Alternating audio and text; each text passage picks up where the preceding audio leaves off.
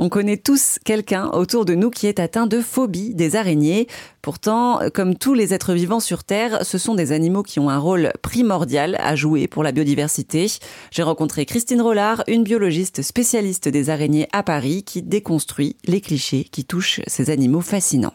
Est-ce que vous savez, euh, d'un point de vue un peu historique, d'où remonte la peur des êtres humains pour les araignées?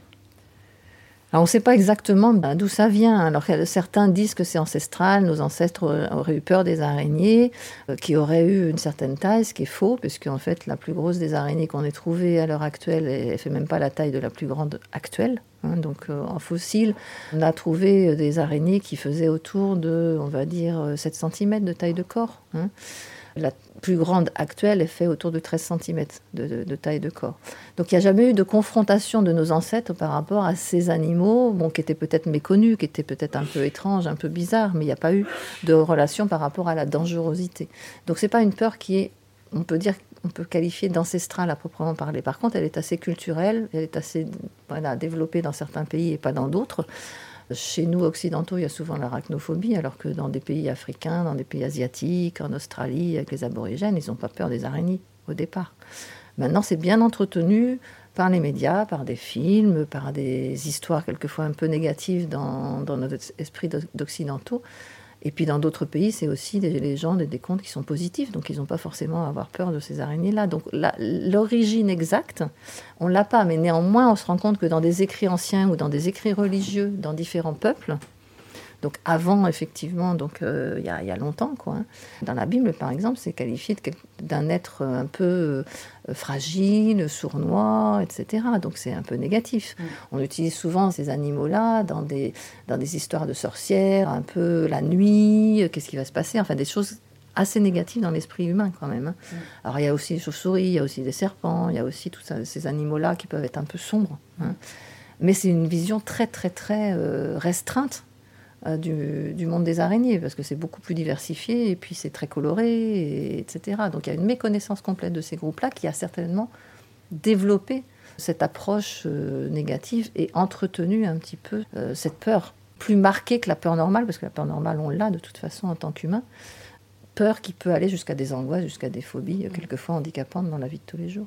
C'est un peu ce que vous avez évoqué tout à l'heure, mais peut-être que cette peur, elle vient aussi euh, des films. Par exemple, je pense à Harry Potter, à cette araignée euh, géante. C'est vrai que quand on est enfant, ça donne pas envie d'aimer les araignées. Hein. Oui, bien qu'il y ait certains enfants qui arrivent à faire la part des choses. Hein. C'est fou, hein, parce que euh, j'en ai vu certains qui disaient bah oui, mais en fait, de toute façon, ça, ça n'existe pas.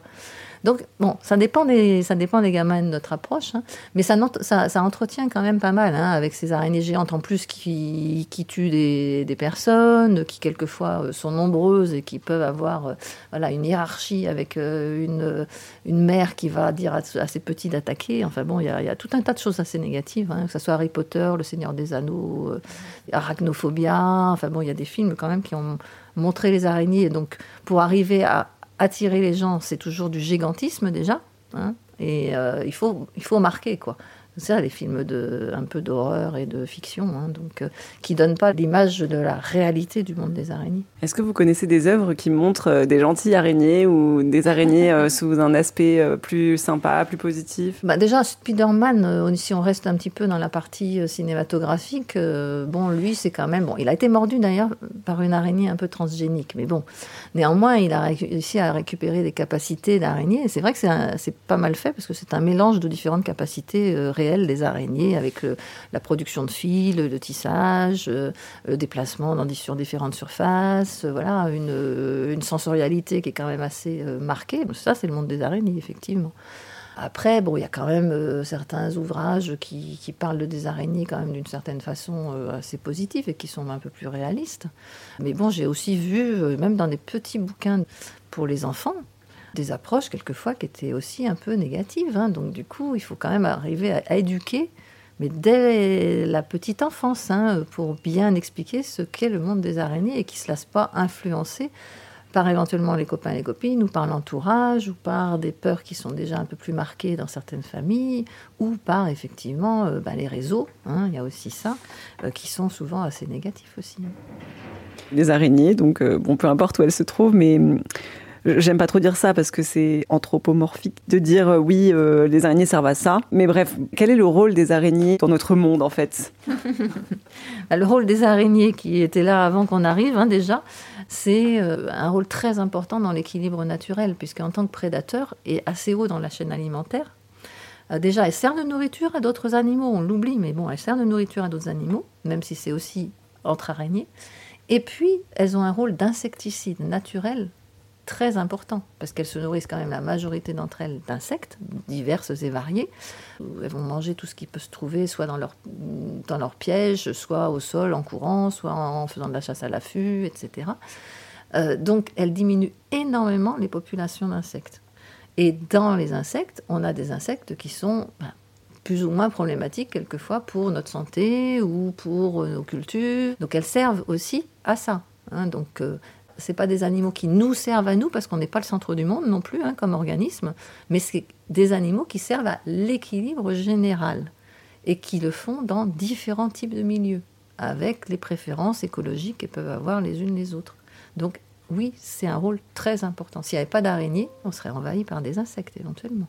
Donc c'est hyper important le rôle qu'elles peuvent avoir au niveau de cet équilibre. Et donc si on a des araignées dans notre maison, que faire? Alors, je sais pas si ça va plaire comme réponse à tout le monde, mais il va falloir les laisser tranquilles. Donc, euh, ben, ne rien faire. Hein, ne pas être interventionniste, euh, ben, les laisser là vivre à nos côtés. Euh, elle vit sa vie, on vit la nôtre. elle ne nous capte pas, elle ne nous voit pas dans notre globalité, dans notre entièreté, et puis elle ne sait pas ce que c'est qu'un humain. Hein. donc du coup, dans, dans, son système nerveux, voilà, on est un élément du décor qui peut bouger, qui est comme un arbre, comme une feuille, comme voilà, mais on n'est pas considérée en tant qu'espèce humaine hein, dans, dans, son monde. Donc il faut laisser vivre. Il faut considérer que, ben, effectivement, ben, si elle fait une toile là, elle va choper des moustiques, elle va euh, attraper des mouches, elle va, euh, s'il y en a qui sont par terre en train de faire de la chasse de nuit pendant que nous on dort tranquille, ben, il y a des araignées qui sont nocturnes, donc elles chassent pendant la nuit.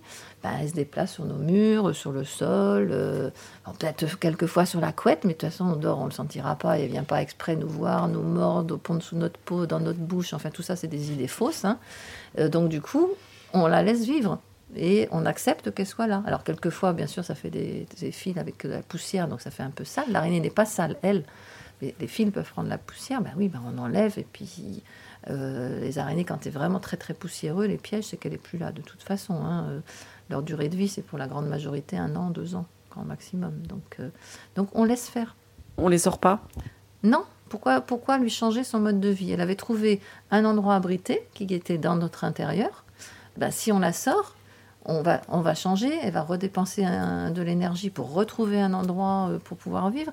On la sort juste parce qu'elle nous dérange au niveau visuel ou parce qu'on imagine derrière des choses qui sont complètement fausses au niveau dangerosité ou autre. Si nous, avec notre cerveau, on peut réfléchir mieux, ben, on laisse faire et on laisse tranquille. Merci au professeur Christine Rollard, la spécialiste des araignées à Paris, pour cet entretien pour Airzone Radio.